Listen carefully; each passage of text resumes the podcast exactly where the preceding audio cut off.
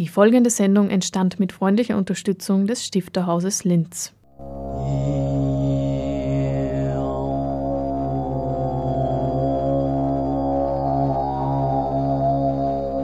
Literatur im Radio.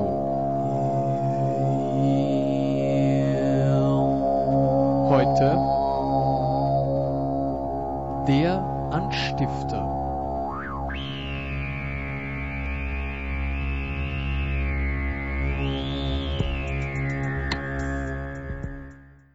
Ja, ich bin im Herbst 2004 ans Institut gekommen, das heißt unmittelbar vor dem großen Stifterjahr 2005. Das war doch ein ziemlicher Sprung ins Wasser, eine eigentlich unüberschaubare Sekundärliteratur zu Stifter, unglaublich viele Initiativen, Stifter als Dichter eigentlich der Zeit oder unserer Gegenwart. Das hat mich ein bisschen schüchtern gemacht, die ersten Jahre. Auch die Präsenz der Institutsmitglieder, die eine, eine Forschergemeinschaft sind, die eben äh, sich über Europa hinaus konsultieren lässt. Mittlerweile ist mir das alles sehr vertraut geworden und die Beziehungen gerade über das eigene hinaus sind fürs Institut äh, sehr wichtig, aber auch in der, in der Begegnung eine unglaubliche Bereicherung, dass man sich halt an jemanden wenden kann zur Erklärung von Fragen, äh, zur Entwicklung von Konzeption von Tagungen, Ausstellungen, Themen, mit denen man sich noch auseinandersetzen könnte. Ich habe einmal gesagt, mit Stifter ist man noch lange nicht fertig. Also ich glaube, das gilt nach wie vor. Stifter ist ein so komplexer Autor, dass man selber sich wahrscheinlich zeitlebens damit befassen kann, aber auch für eine Institution das Thema Stifter nie abgeschlossen werden kann. Schon gar nicht nach erst 70 Jahren. Es war nach dem Krieg vorerst, war Stifter noch ein Autor, den man in Oberösterreich sehr geschätzt hat, aber man hat ihn mehr als Heimatdichter betrachtet. Das hat sich aber dann grundsätzlich geändert, schon in den 50er, 60er Jahren hat eine Stifterrenaissance begonnen mit einer intensiven Forschung, die hier ein Zentrum gehabt hat in Linz, im, Stifterinstitut, aber die ausgestrahlt hat.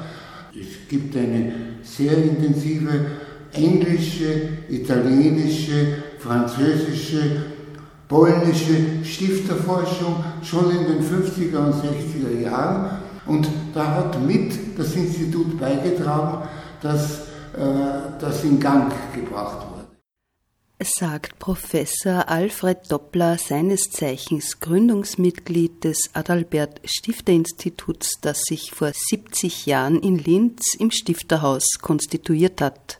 Zu hören ist auch die Direktorin des Stifterhaus, Dr. Dallinger. Willkommen bei einer weiteren Ausgabe des Anstifter auf Radio Froh. 70 Jahre Adalbert Stifter Institut. Am Anfang erlebte Stifter eine Renaissance, haben wir gehört. Adalbert Stifter, das ist große europäische Literatur.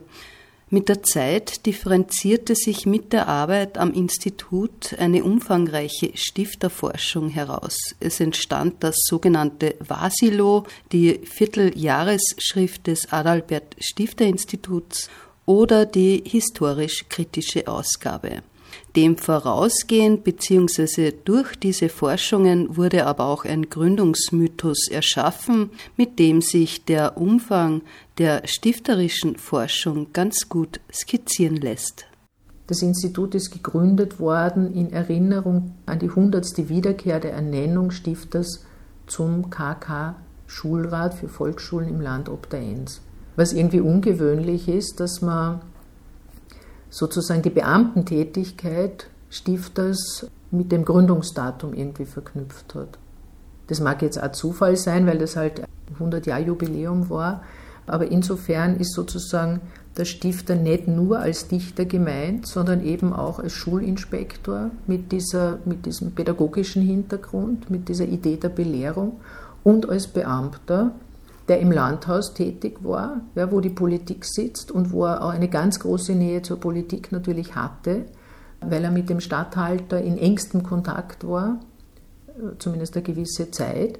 Das heißt, Stifter ist über sein literarisches Werk hinaus in einer Funktion mitgeehrt, die eher eine über, sogar über Kunst und Kultur noch hinausgehende ist.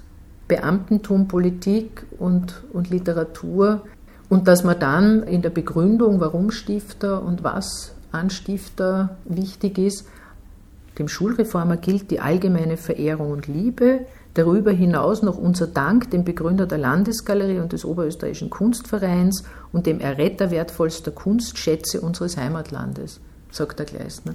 Und das ist, finde ich, auch sehr bezeichnend, dass eben über das literarische Werk hinaus so viele Aspekte mitgefasst sind und damit ein, ein sehr breiter kulturpolitischer Anspruch mit Stifter verbunden wird. Und das wird dann auch übertragen sozusagen auf die Aufgaben des Instituts, weil das heißt, sind viele große ideale Aufgaben sind es, die das Adalbert Stifter Institut des Landes Oberösterreich mit dem heutigen Tage übernimmt.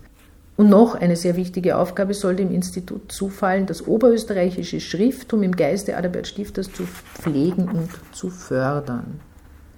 Und dann wird eben gleich diese internationale Forschergemeinschaft auch ernannt, die korrespondierenden Institutsmitglieder, die den kleinen damaligen Kreis der eigentlichen, äh, eigentlich Tätigen erweitert haben. Es waren einfach Themen vorgegeben für Stiftertagungen. Und da sind die einzelnen äh, Autoren angeschrieben worden, was sie zu bieten haben. Und unter einem Rahmen Themen ist dann zum Beispiel erarbeitet worden äh, die Doppelbödigkeit Stifters.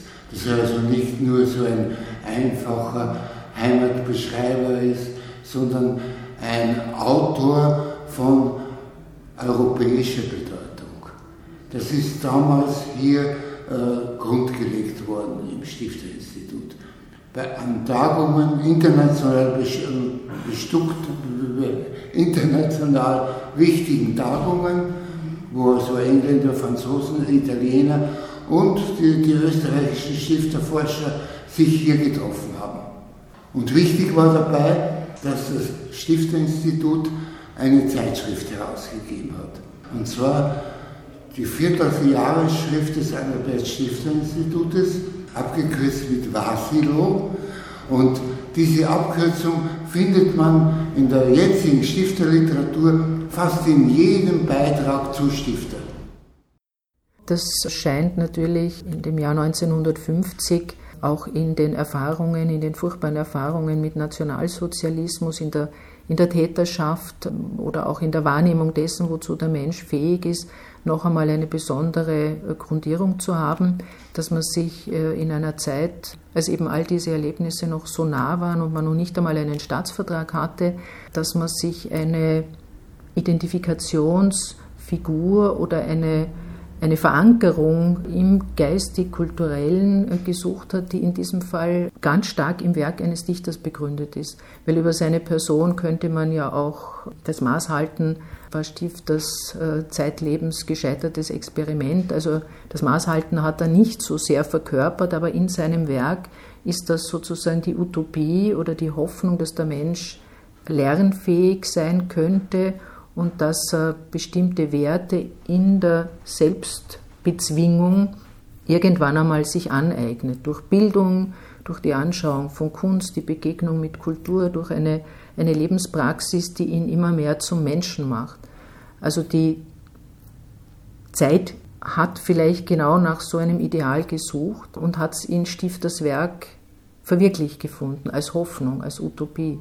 Und das finde ich das finde ich irgendwie hochinteressant, weil der Gründungsmythos ja irgendwie auch eine, eine äh, Rolle spielt im, im Unbewussten oder im Unterbewussten. Und der trägt uns, glaube ich, nach wie vor. Also, dass unser Auftrag sozusagen über das rein praktische und technische doch irgendwie hinausreicht an dieser Wirkungsstätte, an diesem, an diesem Haus, wo Stifter gelebt hat und wo er gestorben ist. Da ist sozusagen glaube ich, doch auch ein bisschen eine Aura noch da, sodass man so ein Institut sich woanders nicht denken kann und auch nicht die einzelnen Teile seiner Aufgaben oder seiner Begründung, wie man in Oberösterreich sagt, auseinanderdividieren könnte und irgendwo anders einbringen könnte.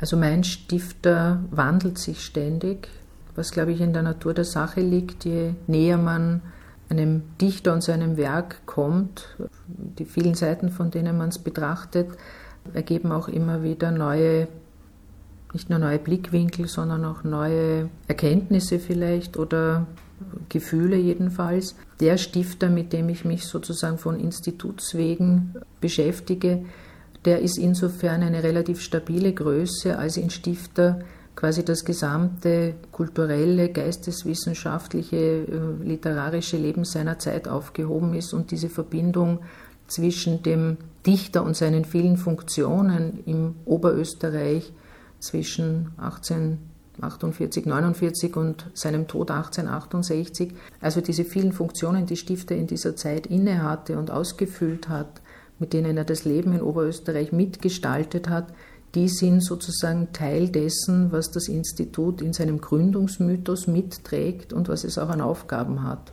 Also die Verbindung finde ich sehr faszinierend, dass sich eine Landespolitik dazu entschlossen hat, im Gedächtnis dieses Dichters und seiner Taten, seiner Handlungen, seines äh, Wissenshorizonts eine Forschungsstätte und Vermittlungsstätte zu begründen, die quasi nachvollziehen sollte, was der Dichter gelebt hat.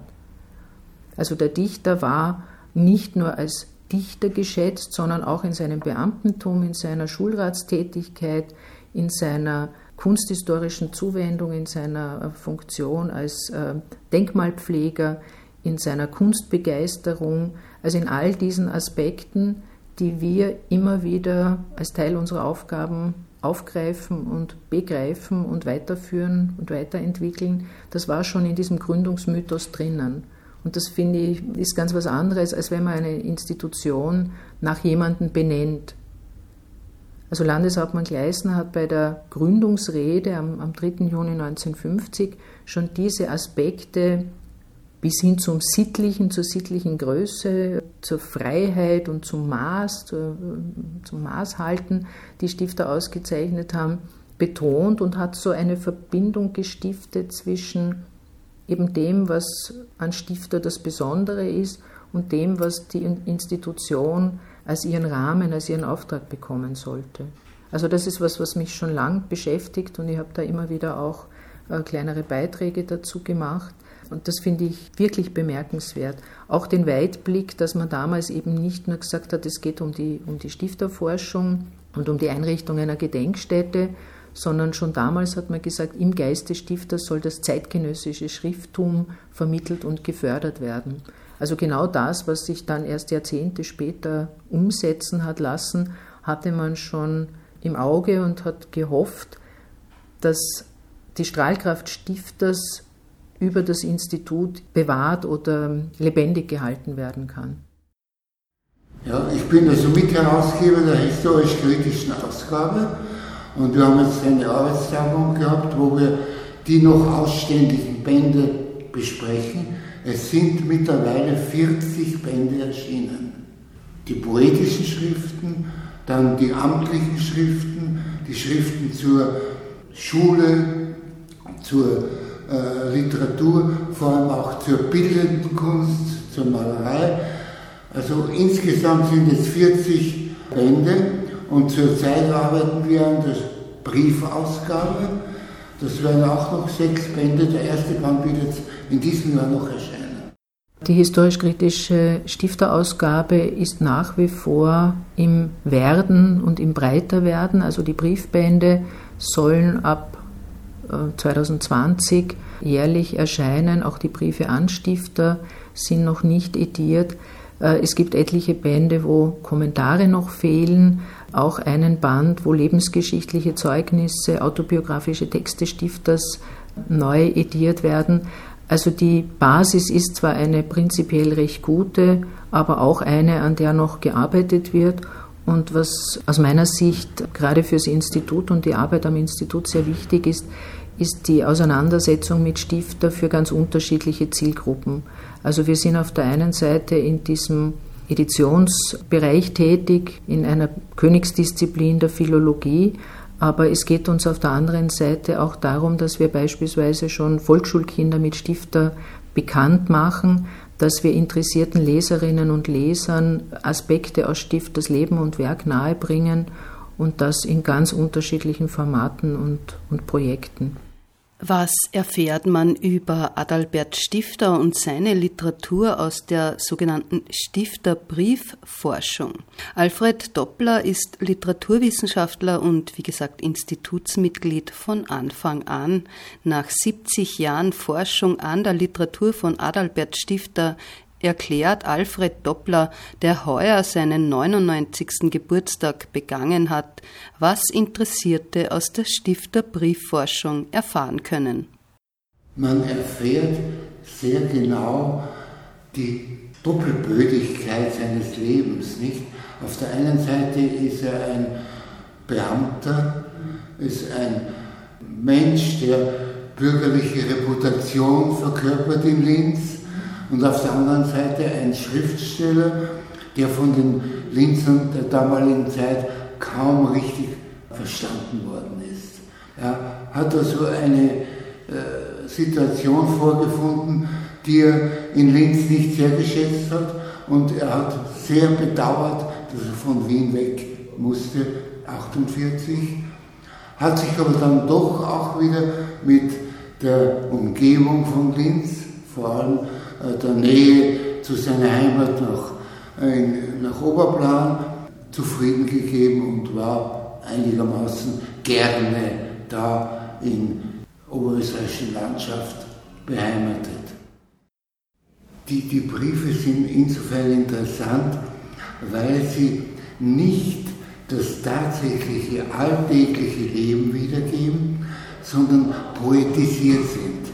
Man kann aus den Briefen nicht unmittelbar die Biografie ableiten, wie er tatsächlich gelebt hat, sondern er hat Vorstellungen, wie man leben könnte, wie man leben müsste, wie man sein könnte. Die Briefe sind also literarische Dokumente und keine unmittelbar biografischen. Das wären sechs Bände, die müssen kommentiert werden. Und das ist eine riesige Arbeit. Die Briefe werden nach den Originalen gedruckt, dann werden sie erläutert und so dem Lesepublikum dargeboten. Nach wie vor ist die Beschäftigung mit Adalbert Stifter also eine zentrale Aufgabe. Mit der Forschung geht das Institut auch regelmäßig an die Öffentlichkeit. Nachzulesen etwa im Vasilo, der bereits erwähnten Vierteljahresschrift des Adalbert Stifter Instituts oder in den historisch-kritischen Ausgaben des Instituts. Thomas Mann fasste 1949 seine Eindrücke der erneuten Stifterlektüre in einem markanten Satz zusammen. Zitat Stifter ist einer der merkwürdigsten, hintergründigsten, heimlich kühnsten und wunderlich packendsten Erzähler der Weltliteratur. Kritisch, viel zu wenig ergründet. Warum Stifter bis heute nichts an Faszination verloren hat, erklären Petra Maria Dallinger und Alfred Doppler. Der erste Band, der aus der Reihe der Briefe erscheint, ist für das heurige Jahr noch äh, geplant, also soll entweder 2020 oder spätestens im Jänner 2021 vorliegen. Dann sollen sich jedes Jahr weitere Briefbände daran anschließen. Parallel dazu wird gearbeitet an einer Neuedition von Stifters Werk Wien und die Wiener, wo er als Herausgeber tätig war. Und im Band 7 sollen auch teils noch unveröffentlichte Gedichte seine Tagebücher, das Fragment Mein Leben, der Schneefall, der berühmte, die Sonnenfinsternis, also etliche Texte ediert werden, die mit, mit seinem Leben zu tun haben. Und einige Kommentarbände, zum Beispiel zum Nachsommer, die sind auch in Vorbereitung. Ja, vor allem ist Stifter eine Künstlerpersönlichkeit, die im Ausklang der klassisch-romantischen Periode steht, aber etwas ganz Neues äh, in die Literatur eingebracht hat. Seine Naturbeschreibungen sind nicht nur auf das Innere des Bewusstseins bezogen, also hier ist ein schöner Wald und der berührt mich so und so, sondern seine Naturbeschreibungen gelten den Dingen, den Dingen an sich, der Natur an sich, der Natur, die nicht nur lieblich und freundlich und menschenfreundlich ist, sondern die auch katastrophal ist und die zu unvorhergesehenen Katastrophen führen kann.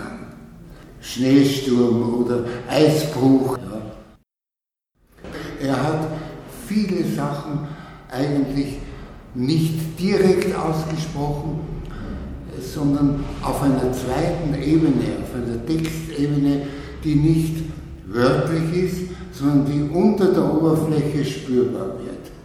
Man hat die Beschreibungstechnik Stifters nicht verstanden, die sehr genau ist, hat sie als langweilig empfunden, weil man die Untertöne nicht wahrgenommen hat, die in dieser oberflächlichen Beschreibung oder Beschreibung der Oberfläche schon hörbar gemacht wurden. Und in der letzten Zeit liest man also Stifter nicht mehr naiv, sondern man spürt den Widersprüchen nach, die in dieser Prosa verborgen sind. Es gibt also eine Reihe von Texten, die man immer wieder gerne liest die auch spannend sind, nicht?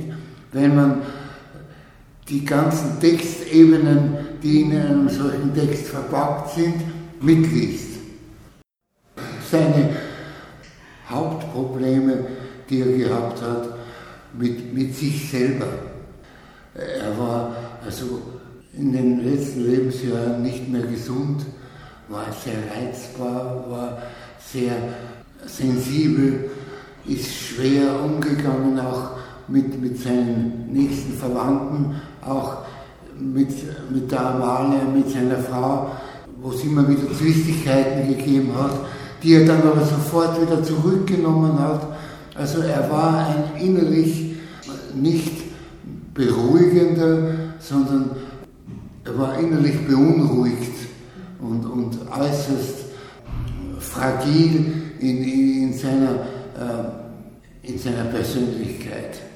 Und es ist ja kein Zufall, äh, dass sein Ende auch dann so tragisch äh, geendet hat, äh, dass der Tod also so tragisch für ein Leben ist von einem Mann, der sein Leben lang danach getrachtet, nach einem ruhigen, gelassenen Sterben, was ihm nicht gelungen ist. Zwischen Gründungsmythos und aktueller Stifterforschung lässt sich mit Stifter auch eine Wertedebatte führen. Mit seinem sperrigsten Werk, dem Witiko, ein historisches Prosa-Epos, welches Alfred Doppler literarisch beforscht hat, erhalten wir nicht nur einen Panorama-Überblick auf das alte Europa, sondern das Werk ist auch künstlerisch anspruchsvoll, denn bei Stifter geht es auch darum, zu denken wie ein Wald. Mit Alfred Doppler und Petra Maria Dallinger verabschieden wir uns vom Mikrofon mit ganz denkwürdigen Anstößen durch und mit Stifter in Sachen Werte, Verantwortung und die Rolle der Kunst. Der Wittico ist ein historischer Roman, wie es ihn vorher nicht gegeben hat, der sich auf die Schicksale einzelner Personen bezieht, der deren Innenleben nachzeichnet und gleichzeitig aber die äußere Geschichte mitlaufen lässt. Er hat sich sehr an die böhmische Geschichte von Balatzki gehalten, aber gleichzeitig seine Vorstellung von organischem Leben, von richtigem Leben, von Verantwortungsbewusstsein, Krieg und Frieden. Das alles hat er mitreflektiert in historischen Roman und dadurch ist er sehr breit geworden, aber gleichzeitig auch von einer ziemlichen Tiefe. Und, und gleichzeitig auch, er wollte leben und denken wie der Wald und nicht äh, wie man sonst oberflächlich konventionell denkt. dass das, was man vielleicht vor ein paar Jahrzehnten noch als Wert an sich betrachtet hat, jetzt als Mode manchmal äh, deklassiert wird und dann kann man es ändern sozusagen, wo die unverhandelbaren Werte liegen, das wird immer, das wird immer schwieriger. Sicherlich andere, andere Aspekte, mhm. die quasi auch mit dieser eh viel zitierten Selbstoptimierung, mhm. weil man halt Regeln aufgelöst hat, die zum Teil eh zu starr waren und dem Einzelnen zu wenig äh, Entwicklungs- oder Entfaltungsmöglichkeiten gegeben hat. Also das ist ja in manchen gesellschaftlichen äh, Bereichen oder sozialen Bereichen auch sicher berechtigt dass man, weiß ich nicht, die Frage, ob wer lange Haar hat oder sexuell abweichende Vorstellungen. Also das war ja früher viel, viel schwerer, der Umgang damit oder, oder viel weniger Spielraum gegeben.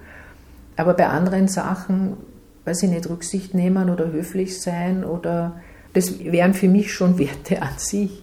Und die werden aber eher so ein bisschen zum Moden erklärt, weil was heißt Rücksicht nehmen? Also muss ich nicht zuerst einmal sozusagen mir treu sein und das tun, was ich will und der andere kann sich dann eh beschweren. Also da, da wird ganz anders, ganz woanders verhandelt, glaube ich. Diese neue Mitte zu finden. Der Stifter hat es wieder auf seine Art interpretiert. Ja. Also ich meine, er hat einen bestimmten Auftrag gehabt, zu schauen, dass das standardisiert ist. Schulinspektionen in ganz Oberösterreich, zu schauen, wie viele Leute sitzen da drinnen, welche Lehrpläne haben die, sind die Lehrer geeignet, äh, wie werden die Lehrer entlohnt, äh, sind die Schulgebäude entsprechend. Das ist sozusagen ein Auftrag, den, den eine Regierung ihm gibt oder eine Statthalterei oder die Behörden ihm geben. Aber was er dann vertritt dort, welche Methode oder welchen Umgang mit, mit Kindern oder mit Schülerinnen und Schülern, das ist dann nochmal sehr stifterisch. Ja, das hast du ja in seinem, in seinem Werk auch, so Schulszenen oder, oder pädagogische Vorstellungen, die er im eigenen Leben, glaube ich, auch nicht verwirklichen konnte, weil er ja mit seiner Ziehtochter, also zumindest so wenig Reflex diese Ziehtochter in den, in den Briefen hat, wie, wie selten die vorkommt ja, und wie, wie, wie wenig er deren unglücklich sein oder, oder frei sein wollen entgegensetzen konnte an Gestaltungskraft, das ist ja nochmal was anderes. Aber ich, ich finde eben diese, diese Verbindung, da gibt es die Literatur als die totale Utopie, wo man sich alles so einrichten kann, wie es ideal wäre.